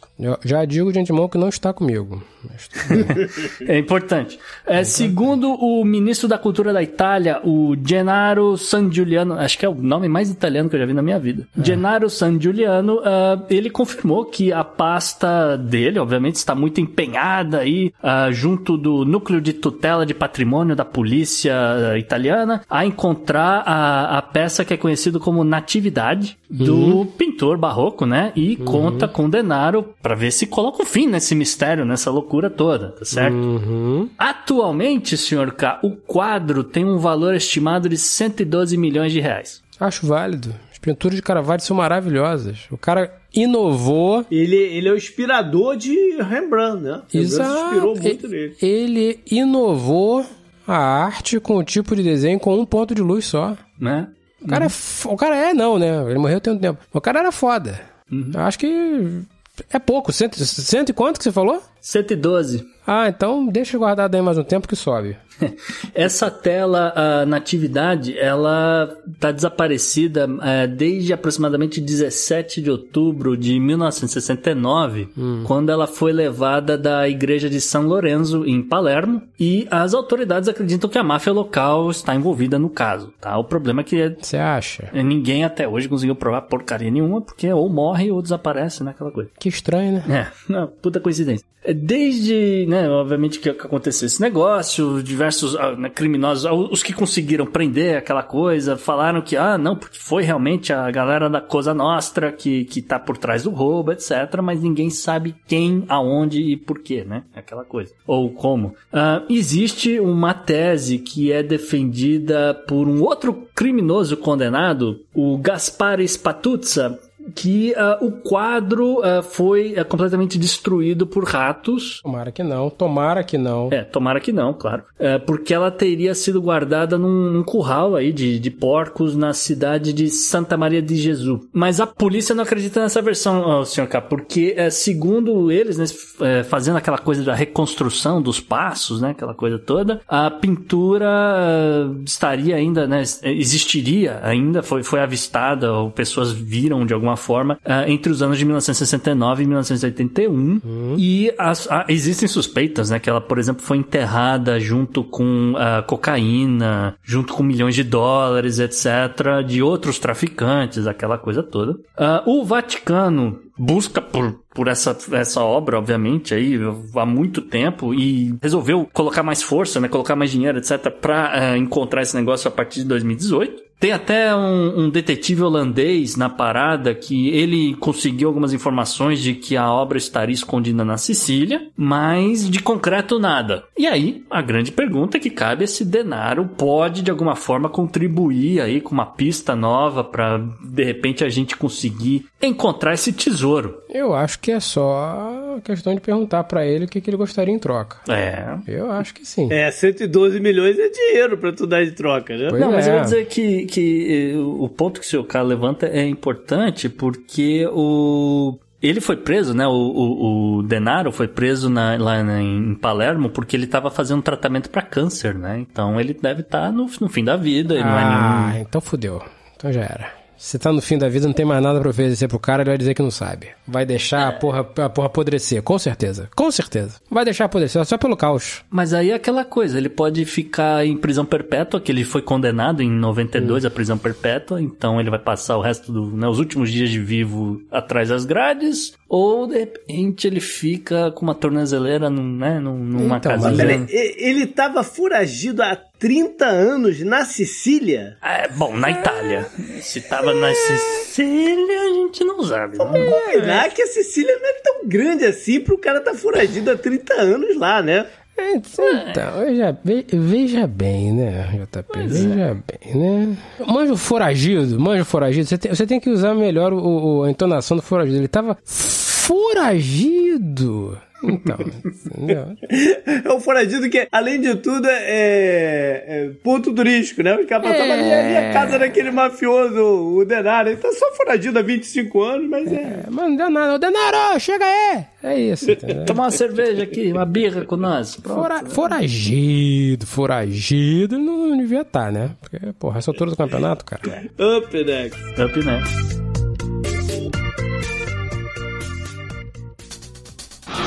Pela união dos seus poderes, eu sou o Capitão Planeta! E no meio ambiente as pessoas não podem mais cozinhar, Gustavo. O que, que é isso aí? Não, cozinhar pode, JP, mas ah, tem, choveu uma quantidade gigantesca de gente me perguntando sobre o que é o rolo do fogão a gás nos Estados Unidos, tá? Porque o ano de 2023 mal começou, a gente viu aquela confusão danada no Congresso americano para eleger o próximo presidente lá do, do, né, do legislativo, acabou sendo o Kevin McCarthy, que era já a carta marcada, aquela coisa toda. Mas foi, aquela enrolação, não sei o que, não sei o que. E na semana seguinte que as coisas começam a engrenar, que eles começam de fato a trabalhar, ah, vem um papo de que, olha, agora os ativistas ambientais são vilões nos Estados Unidos, porque eles estão defendendo o fim da- do uso do fogão a gás no país. Aí, e agora até, pô, chegou ao ponto do, do, do Ron DeSantis, né, que é meio que pré-candidato republicano às eleições de 2024, ele saiu fazendo discurso dizendo que, olha, na Flórida a gente vai até dar, a gente vai dar até é, incentivo fiscal. E agora ele, ele tem que opinar e tem que, e tem que fazer react em cima de tudo, né? Em cima de tudo, né? Então eu vou, eu vou dar incentivo fiscal para as pessoas comprarem fogão a gás. Que é tipo uma coisa que na Flórida, só para registro, ouvinte, é só 6% dos domicílios tem de fato gás encanado para você ter fogão a gás.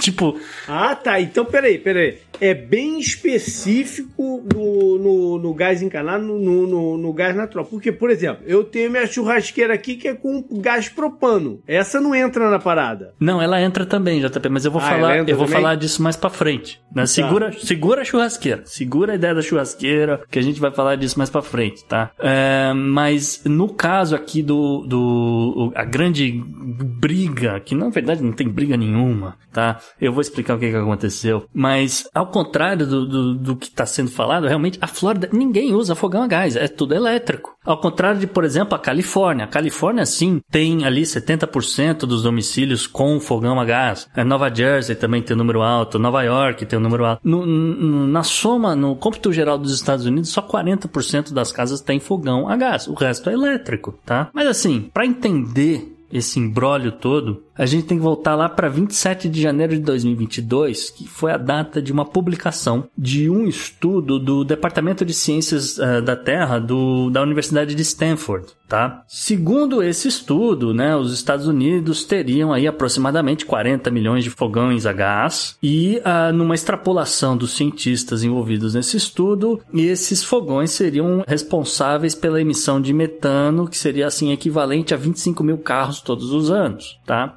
25 mil carros não é nada nos Estados Unidos, porque os Estados Unidos têm 287 milhões de carros em circulação. meu carro tem só no estacionamento do trabalho que eu, do- que eu, que eu tenho que parar o carro lá todo dia. Isso quer dizer, qualquer parque da Disney deve ter 20 mil carros, né? Todos os dias. Ahn, assim, colocando em, em perspectiva, né, seria equivalente a 0,009% das emissões de veículos nos Estados Unidos, né? Bom, agora, não satisfeito com essa emissão de metano, Os cientistas de Stanford também estavam monitorando emissões de gases tóxicos, tá? o que também é muito válido. Então, por exemplo, eles deram muita ênfase no- nos óxidos de nitrogênio, JP, que são resultantes da, da queima do, do gás natural, tá certo? Ahn, segundo o estudo, a presença de um fogão a gás e aqui tem um detalhe importante, ouvinte. Num ambiente completamente fechado, sem circulação de ar, poderia fazer com que pessoas fossem expostas ao limite aí de 100 partes por bilhão desses óxidos de, de nitrogênio em questão de minutos, né, que é, sei lá, o tempo de você preparar uma refeição, e que isso de fato poderia levar a um aumento do risco de você desenvolver doenças respiratórias, como por exemplo asma, no caso da asma em até 13%. Agora, como eu falei, ambiente completamente fechado. Eles tiveram que selar. Ele- ele- é, salvo engano, o estudo usou é, 32 casas para monitorar esse negócio. Eles fecharam com plástico. Literalmente um ambiente fechado com plástico e conseguiram. Ah, mas aí pode, aí pode, pode até matar mesmo. Pois é, é justamente. Há inúmeros casos de pessoas que morrem por causa de escapamento de gás. Tinha um menino na minha escola que morreu com 12 anos de idade por causa do vazamento no aquecedor de, de chuveiro que ficava dentro do banheiro. Ah, mas Isso acontece nos Estados Unidos. Muita gente acaba morrendo em garagem porque aconteceu Sim. mil coisas e tal, morreu por asfixia, tarará, tarará, é uma coisa. Agora a gente tá falando do gás específico que eles estavam monitorando Ah, e, tá. e nesse gás específico ele não mata, mas como eu falei, pode desenvolver uma Entendi. doença se você estiver no ambiente completamente fechado. E isso é importante, esse lance do ambiente fechado é importante porque a Associação de Fabricantes de Eletrodomésticos rebateu essas acusações, né, de que o fogão a gás seria tão nocivo assim. Lembrando que para o uso de fogões a gás em ambientes pouco arejados ou sem nenhuma ventilação, consta no manual dos fogões, é, obviamente não os fogões novos comercializados ainda, a recomendação, né? Use em conjunto com um exaustor, porque o exaustor vai pegar esses gases todos e vai jogar para fora da casa, que praticamente resolve esse problema desses gases mais tóxicos, tá certo? Então, é uma questão de ler o mal. Agora, é importante dizer aqui que de janeiro de 2022 para cá, algumas assembleias pegaram esse negócio, não leram direito, não entenderam, não interpretaram, não sei o que pode ter acontecido, ou pode ter de fato sido usado como má fé, não sabemos, mas algumas assembleias de algumas cidades, como por exemplo a cidade de Nova York, começaram a se movimentar para proibir a venda de fogões a gás a partir de 2024. A coisa foi crescendo, foi crescendo, né? O bafafá vai, vai, vai caindo na mão de várias outras pessoas, até chegar, por exemplo, na Agência de Segurança do Produto do Consumidor, a CPSC, na sigla em inglês, ah, que ah, veio com esse anúncio, até tuitei a respeito no, no começo de janeiro, ah, dizendo que, olha, a gente está considerando realmente proibir a venda desse produto, porque esse produto é realmente muito nocivo. Agora, eles iam, obviamente, fazer mais estudos para chegar nessa coisa, não ia só ser baseado no negócio de Stanford, tá certo? Ao mesmo tempo, JP, que acho que uma coisa que pouca gente prestou atenção, naquele documento de mais de 4 mil páginas ah, no para o combate à inflação, né, que foi aprovado na- nos últimos minutos de 2022, existe ali uma lei de incentivo fiscal do governo Biden para que as pessoas troquem seus eletrodomésticos, né, com, com a ideia de que, olha, você vai ter um produto aqui que tem mais eficiência energética, por exemplo, no caso de um fogão elétrico, ou se você quiser trocar o seu fogão gás e colocar um elétrico, você também ganha aí um, um, né, um- um- uma restituição no final do ano, tarará, tarará. Inclusive, estou de olho porque eu quero trocar o meu fogão. Ah, enfim, pro ouvinte, né? A conclusão disso tudo é que é uma certa hipocrisia você colocar a culpa do aquecimento global, por exemplo, nos fogões a gás, né? Porque, como eu falei, o impacto ambiental é 0,009%. Tá? Não é nada. É, e, ah, de fato, as pessoas que sabem que estão morando num ambiente mais fechado, que, ah, sabe, abra a janela, ah, use um exaustor, leia o manual, entenda o que está acontecendo, porque realmente existe ali algum risco e tal, né? Uma coisa para ter em mente. Então, acho que tem, tem esse valor, né? Porque agora acho que algumas pessoas vão se conscientizar de que existe, né? Pode dar algum Mas e problema. no Brasil? No Brasil, as, Brasil- as cozinhas no Brasil costumam ser bem arejadas, JP. Costuma ter janela, por exemplo, que abre, que é importante. Que nos Estados Unidos, janela às vezes não abre. É. Porque no Brasil quase todos os fogões são, são a gás. Sim. Então, Sim, mas como, como eu falei, geralmente cozinha no Brasil tem janela. Né? Mas o impacto ambiental disso? Porque no Brasil é quase todo mundo, né? Mas, mas não, não, não deve ser muito maior do que, como a gente falou, nos Estados Unidos tem 40 milhões. No Brasil, se você imaginar mais ou menos uma casa para quatro pessoas, né? Não, assim, Tá ali 50, 60 milhões de domicílios. Né? Não, Deve ficar parelho. não tá tão longe disso, tá?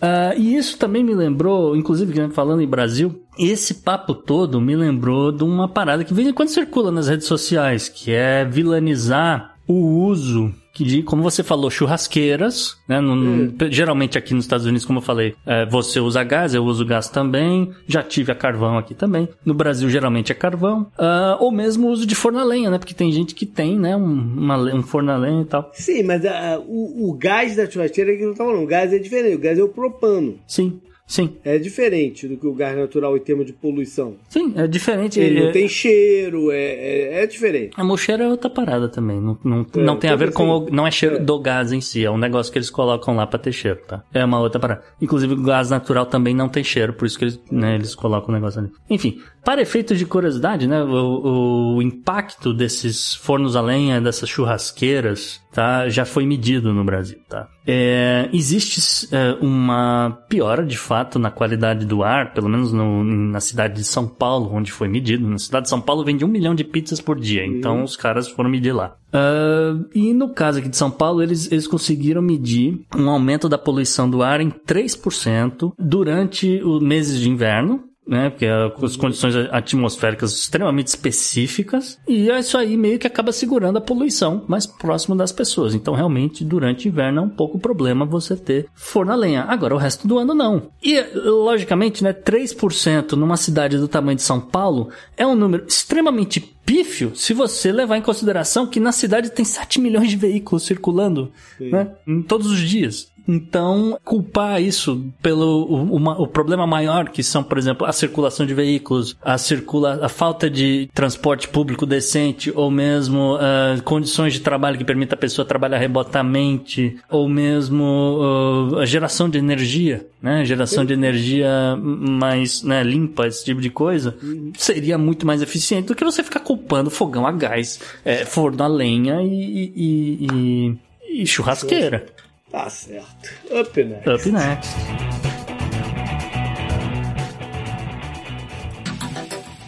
Anote no seu calendário. E o JP, o que você traz aí na primeira agenda da semana? Aí, o que, que aconteceu? O que, que vai acontecer na história? Feliz ano novo pra você. No dia 22 de janeiro vai ser o ano novo chinês. Ah, Que por lá já vai estar no ano 4721. Ano do coelho. Do coelho esse ano? É. Olha aí. Achei engraçado que no dia 31 de dezembro estava eu num resort da Disney saindo pra festa do Réveillon. Eu avistei um coelho também. Eu falei, ah, é engraçado. Eu tinha lido que o ano do coelho no ano novo chinês agora me aparece. O que isso significa? Nada. Mas eu queria mencionar que eu vi um significa coelho. um, um- a, a China deve estar esperando que seja um, um ano de muita procriação, já que eles estão preocupados aí com, com o declínio populacional, né? Quem sabe? É, considerando que teve um declínio da população, quem sabe resolve esse problema. Bem-vindo ao ano do coelho. Isso. E no dia 26 é o Australia Day. É um feriado lá na Austrália em que eles comemoram suas origens, sua cultura e, enfim, tudo que se relaciona ao país. Maravilha. Em termos de eleição, 2023 a gente vai ter alguma, não, não, não vai ser num volume tão grande Sim. igual 2022. Geralmente os anos pares tem mais eleições que no- nos anos ímpares, né? Sim. Mas a gente já começa aqui é, no, no dia 27 e 28, dois dias, pra galera da República Tcheca e votar no segundo turno presidencial. É, o, o atual presidente, o Milos Zerman, já tá saindo, cumpriu seus dois mandatos e tá saindo fora. Então, é, são dois os candidatos que chegaram né, no, no segundo turno. É, um deles tem o sobrenome Pavel e o outro Babis. O Babis, ele já foi primeiro-ministro. Por quatro anos ele foi primeiro-ministro lá da República Tcheca. Mas ele foi, ele, eh, ele foi sacado em meados de 2021. em meio a alguns escândalos e tal, né? Muita crítica, baixa popularidade, aquela parada toda. E o Pavel é um ex-general que vem numa linha independente, dessas independentes, saca? O primeiro turno foi parelho, foi eh, empate técnico entre eles, Ah. mais ou menos na casa de 35%. Só que Ó. as pesquisas agora pro segundo turno estão dando uma vantagem grande pro Pavel, Ah, de 59% a 41. Ou seja, a galera que, né, os outros candidatos tá migrou voto, tá migrando voto pro Pavel. Essa que é a tendência. deve ter alguma. Bom, vou. vou- É, talvez por divergências com o primeiro-ministro, o cara era primeiro-ministro e tal. Eu, eu vou arriscar aqui, porque eu realmente não, não tô Uhum. por dentro do que tá acontecendo na República Tcheca, mas talvez tenha alguma coisa a ver com posicionamento com relação ao que está acontecendo na Ucrânia, JP. Também, pode ser, pode ser, ou pode ser coisa antiga, o cara foi primeiro-ministro, galera, né? É, tem, tem isso também. E, e tem uma parada engraçada que o Pavel ele teve uma votação muito mais expressiva nas grandes cidades, enquanto o Babis mais pelo interior do país. Um fato novo é que semana passada o ex-primeiro-ministro Babis foi acquitted. Acquitted é inocentado ou não? É, pode ser. é- Pode ser? Uhum, pode ser. Não é, não é o melhor termo, mas pode ser. É, pois é. Mas então, o- os processos contra eles acabaram. Sim. Ele não foi, ele não foi culpado de nada, entendeu? Judicialmente. Jogaram. é, é, anularam o processo. Anularam os processos. Enfim, anularam, beleza. Anularam os processos, ele não deve mais nada à justiça. Isso tem uma semana, entendeu? Não sei se isso vai ter algum impacto na eleição. Acho que não. Acho que a galera já tava de cabeça feita mesmo. E aí você fica meio que naquela, né? Meio O.J. Simpson. Ah, ele foi também, anularam o processo contra ele, mas ele é inocente. Eu não compraria um carro desse cara, entendeu? É meio aquela coisa. Pois é.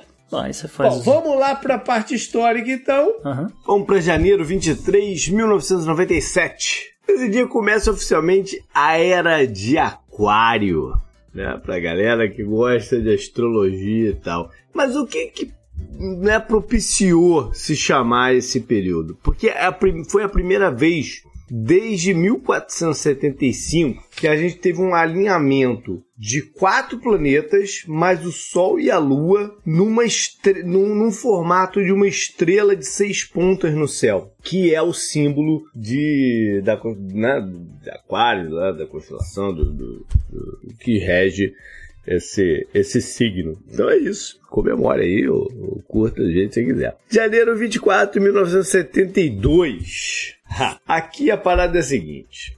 Um cara chamado Shoichi Yokos, um japonês, foi encontrado numa mata, numa selva da ilha de Guam, no Pacífico. Guam é aquela ilha que é território americano lá no Pacífico desde a Segunda Guerra Mundial. E esse cara tava nessa na- escondido nessa selva justamente desde a Segunda Guerra Mundial. Os japoneses invadiram Guam em 41 e os Estados Unidos em 44, né? E aí tomam e ficam por lá. Desde então, esse cara, é, ele tinha sido abandonado para trás, estava ferido, né? Durante lá, a ocupação, a guerra e tal. Ele estava ferido, os japoneses se mandaram da, da ilha e ele ficou. E ele estava numa, desde então, de, ah, ok, vou me esconder aqui, não vou me entregar, não vou me render. Um dia o, o Japão vai tomar a ilha de volta e eu vou esperar os caras para pra, pra, pra, pra seguir as ordens aí. Isso obviamente nunca aconteceu.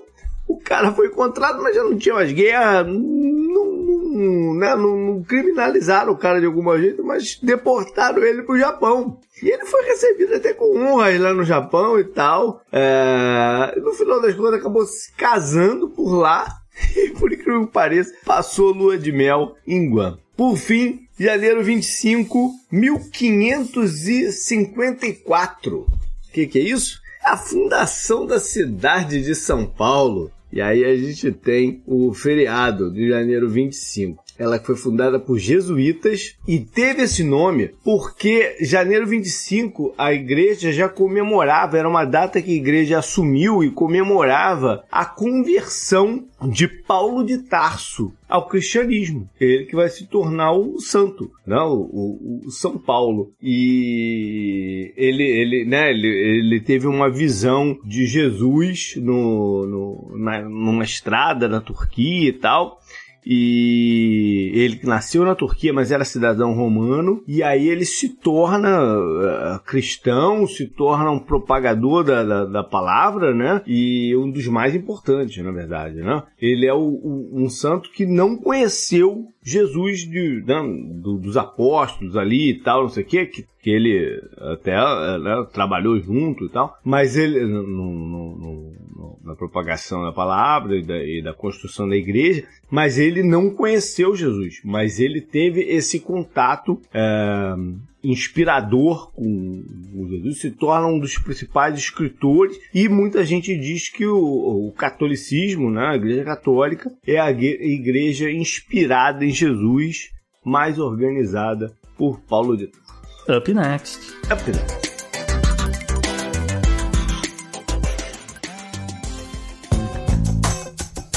Esse eu recomendo pra você.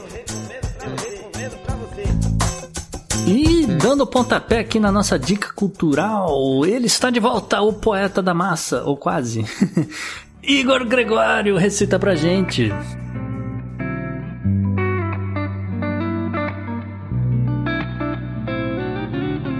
Olá, meu povo, aqui é o poeta Igor Gregório. Queria desejar um feliz 2023 para vocês, uma ótima temporada todo mundo do Podnext e, claro, vamos continuar com muita poesia por aqui, certo? Então, diante dos últimos acontecimentos de Brasília, agora no dia 8 de janeiro, no qual se insurgiu parte da população que, ao meu ver, são terroristas e tentaram dar um golpe na democracia brasileira, me vieram alguns versos que eu digo assim: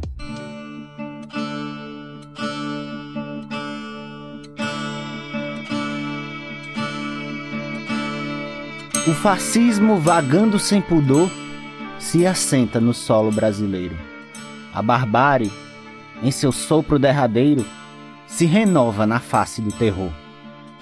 Nosso povo assiste com temor as condutas tão mais e doentias, mas resiste à tenaz democracia, afirmando de formas bem sutis: quem propaga a mentira no país mofará na prisão, sem anistia. Obrigado ao Podnext pelo espaço e até a próxima semana, meu povo. Cheiro grande!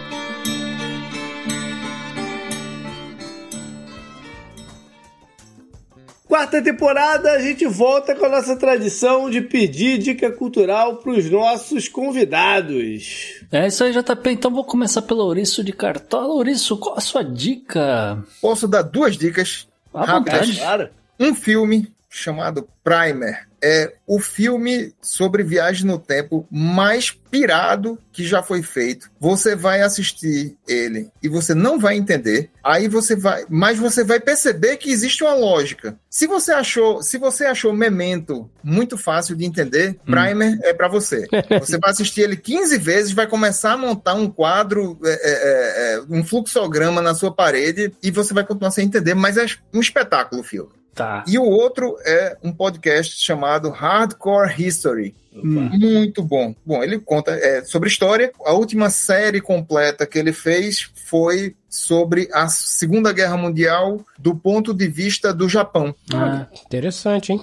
Ele começa falando da cultura japonesa e ele começa a- explicando aquilo que a gente passa a vida toda e ninguém nunca explica. Por que é que o Japão resolveu atacar os Estados Unidos? A gente parece todos os filmes que a gente vê, tudo que a gente vê parece até que foi um ataque gratuito. uhum. né? E aí ele começa contando uh, o- tudo que aconteceu, que existia um, um bloqueio comercial americano, porque o Japão estava invadindo várias ilhas, é, aquelas re- retaliações econômicas e tal. E ele dá um contexto, e aí depois ele vai explorando como a psique do japonês influenciou na forma obstinada como eles lutam. É muito interessante. Hardcore History, já foi pra minha lista. E aí, senhor K, o que, que você manda pra galera?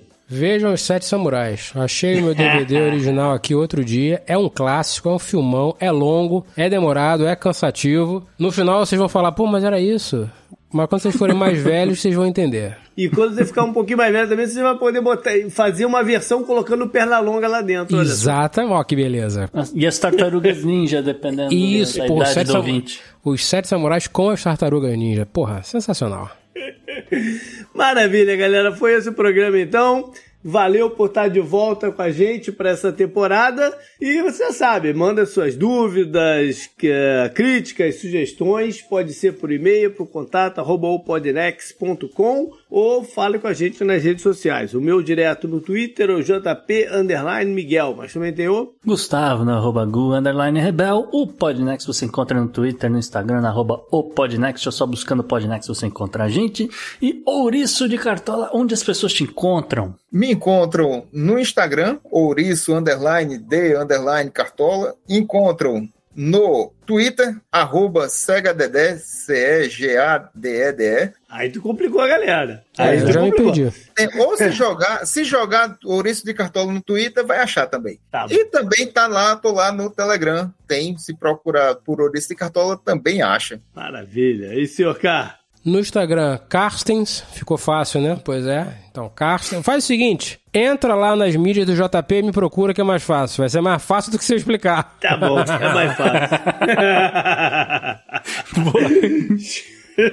Show. Resolveu o problema.